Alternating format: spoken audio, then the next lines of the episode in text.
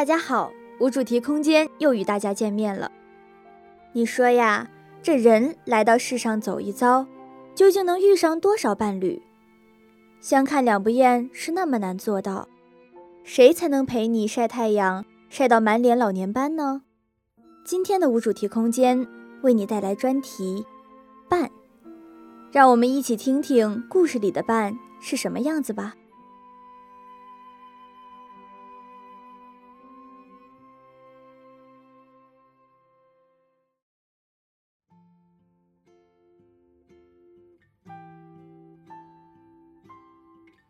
早上七点三十八，我匆忙换好鞋，在玄关草草喊他一声，就连忙推门走。他很久很久都没有跟我像当年那般贴近了，但今天不知怎么的，他竟冲出来拉住我的衣摆。我说：“我上班要迟到了。”他却依旧没有松开。我问他怎么了，他也不吭声，只是用那双漆黑的眼睛哀求似的看着我。本就起晚了的我，唯一该做的事是推开他，去赶七点四十的公交车。但最后，我狂奔了。我们一早上都黏在一起。坐在电视机前，看变色龙如何伸长舌头捕食，太难得。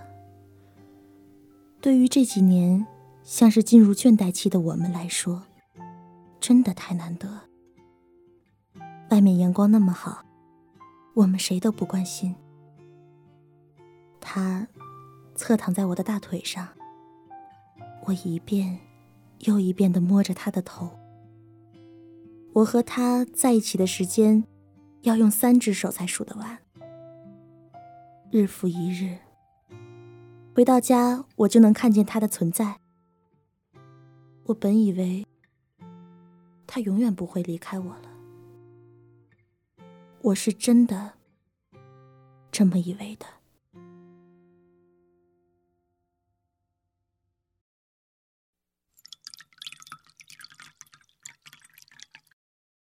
你相信吗，小田？他就这么不辞而别了？或许他有他的理由呢。他不该离开我。他那天早上还和我一起看电视，叫我喂他吃薯片呢。你给他吃了？他要我为什么不给？你知道他的身体不该吃那些。不要以为你很了解他。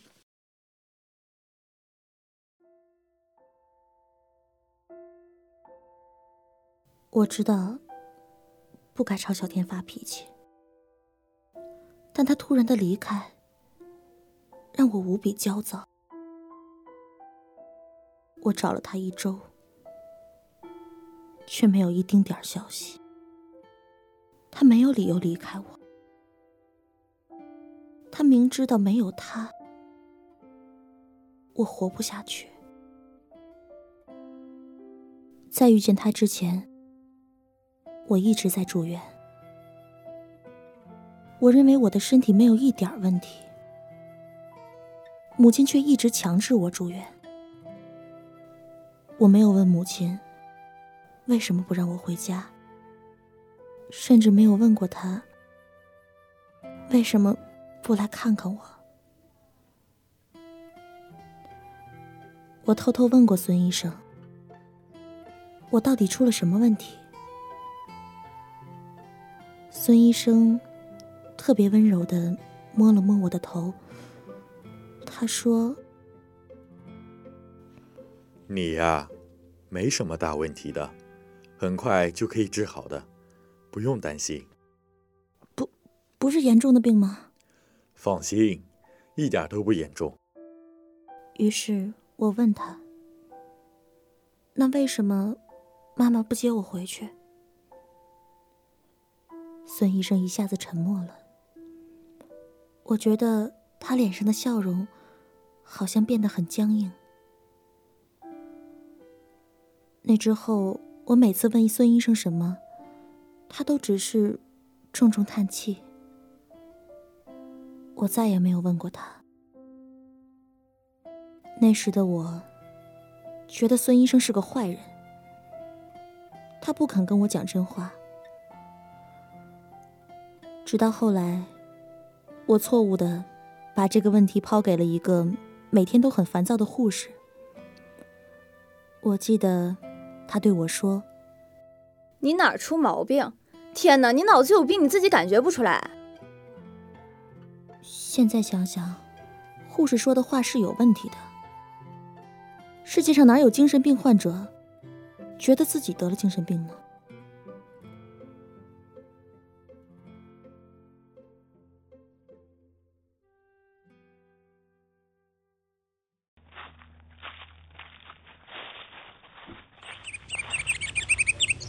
在这儿干嘛呢？那树非要喊我出来和他聊聊天儿。别老跟树聊天啊！来，我给你介绍个朋友。什么人？一个帅小伙。哦。快快，帮我接把手，他太沉了。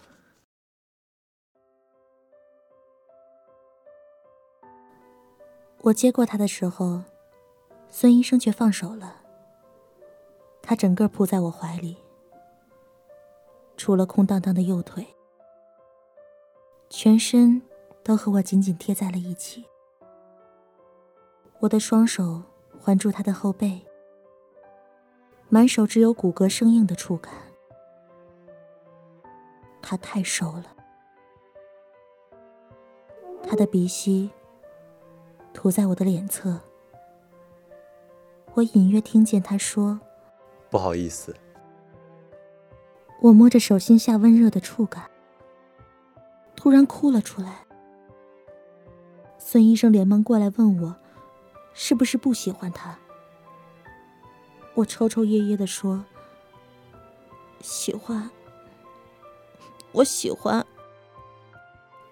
他是个热情的男孩，我们很快成了朋友。我在这里形单影只了好几年，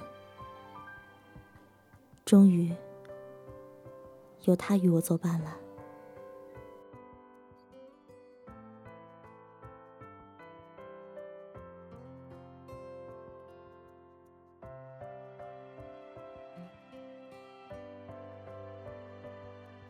那时他身体还很差，毛发稀疏，而且瘦。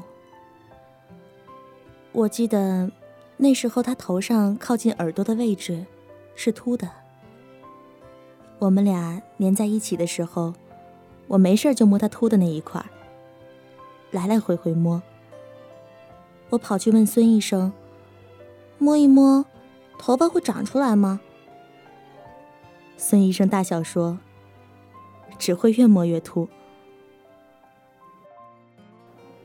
他好像。很难发出声音。我们在一起的那么那么长的日子里，我都很少听见他开口。但是，他那双黑乎乎的眼睛特别亮。他要什么，不要什么，只要拿眼睛看着我，我就知晓了。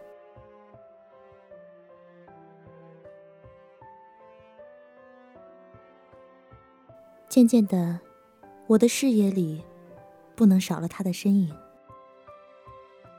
孤独太久的人，突然有了一个伴儿，他一定会像抓住救命稻草一样捏得死紧。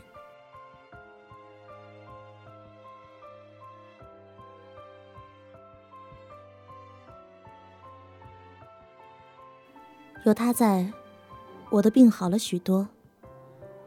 比预想中早了十几年，我出院了。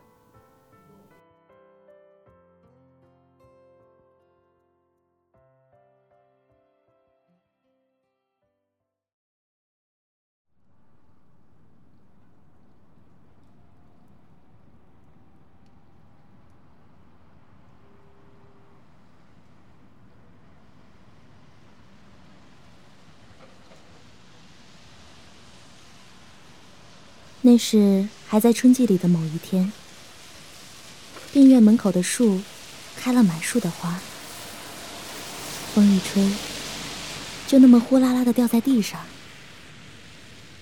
我可不知道那是什么花，倒是粉乎乎的铺了一地，煞是好看。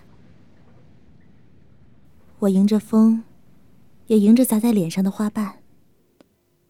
我对他说。我们自由了。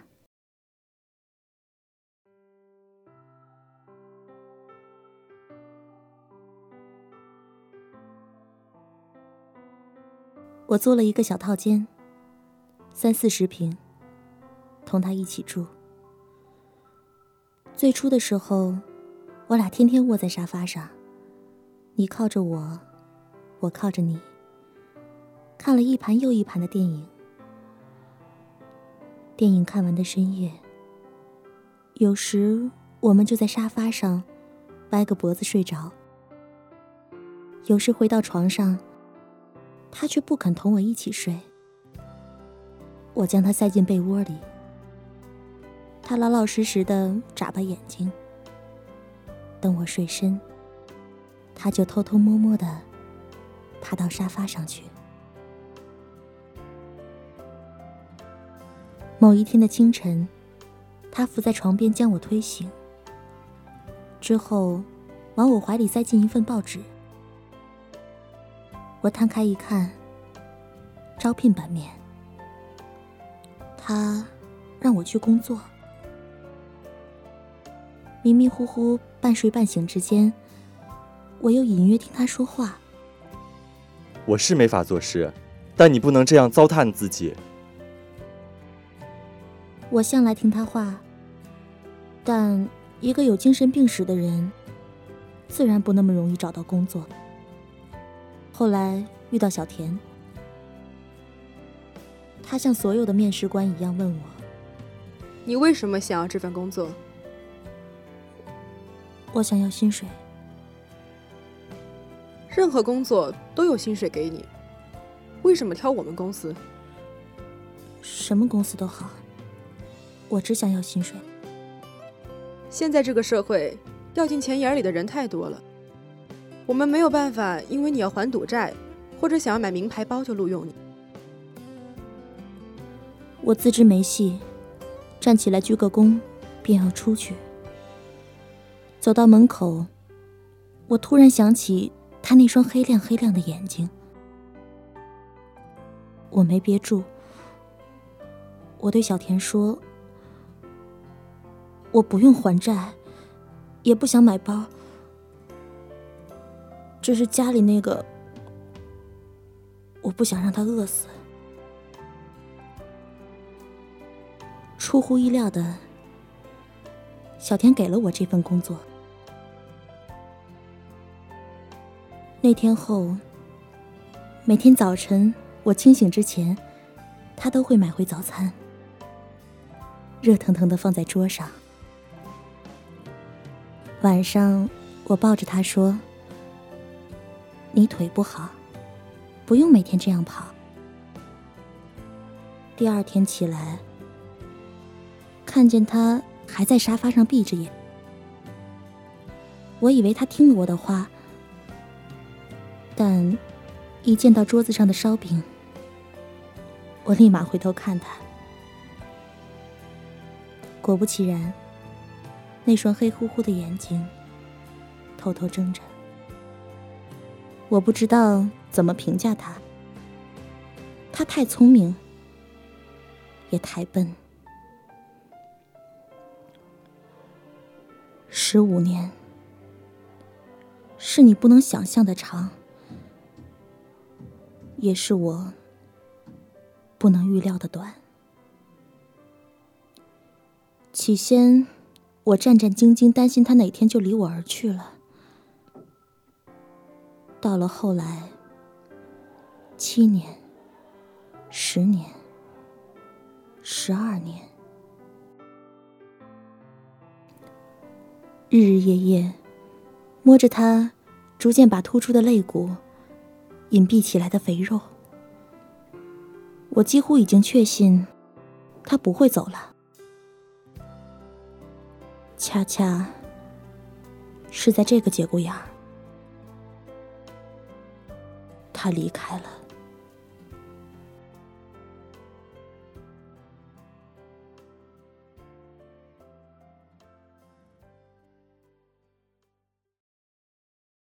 还没找到吗？他铁了心要走，我怎么找得到他？给，是孙医生。喂，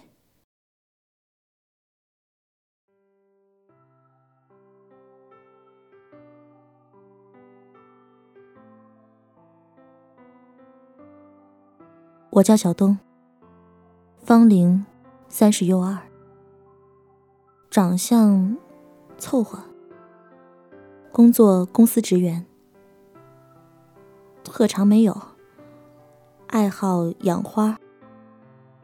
婚姻状况单身。小田叫我把这些信息发到相亲网上去。不一会儿，就有聊天窗口弹出来。对方问我：“现在单身吗？”我说：“资料上不写着吗？睁眼瞎吗？”他又问：“有过几个男朋友？”我说。一个也没有。我们这样你来我往的吹了半天，对方挺激动，我却兴致缺缺。正聊着，小田敲门进来，手里捧个纸盒。小东，你猜我给你买了什么礼物？什么呀？直接给我吧。我抢过小田手里的盒子。打开看清里面东西的瞬间，我愣住了。我把纸盒轻轻放在桌子上，小心翼翼伸手进去，把里面的小东西给慢慢抱出来。我摸着小东西软乎乎的头，不经意发现他耳朵下面凸了一块。我来来回回摩挲着，摸了好几次。小田看着我乐呵，他觉得我可能挺高兴。但不一会儿，我的眼泪唰就下来。小田吓得手足无措。我抱着小家伙，眼泪蹭到他身上，嘴里不停的跟他说话。我说：“你小子乐意跑，我让你跑了，但到底还是给我找到了。”我说：“你以为咱俩在一起时间久了，你跑到孙医生那儿，我就找不着你了？”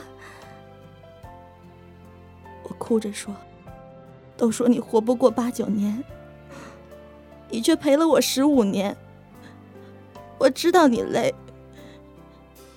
但再怎么样，你也不能偷着跑啊！多没良心啊！小田听着我跟小家伙说的话，也站在一边，偷偷抹眼泪。五年前的那一天，孙医生给我打来一通电话。从那天开始，一到冬天，我就冻得直哆嗦。拿个抱枕塞怀里，还是冷得发抖。没多久前，我做了胆结石手术，被医生告诫，以后好好吃早餐。我流着眼泪说：“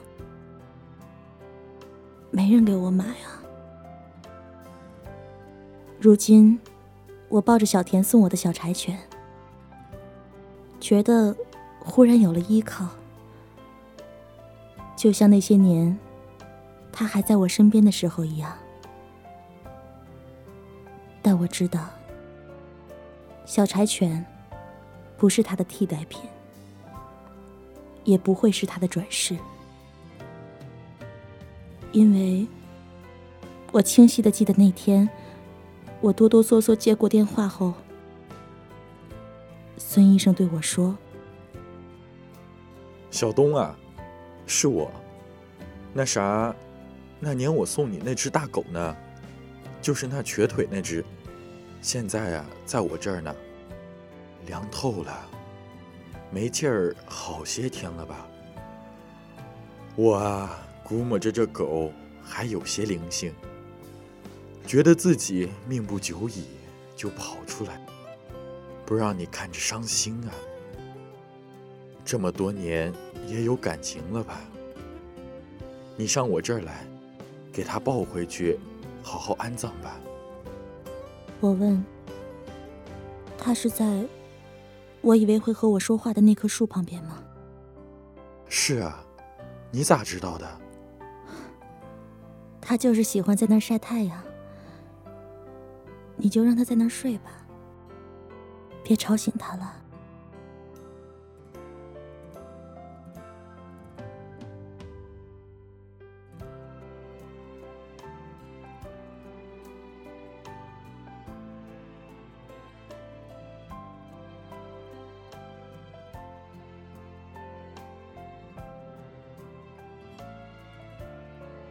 这个故事可能与你想象的有所不同。当你知道它是一只瘸腿大狗后，再倒回去听听吧。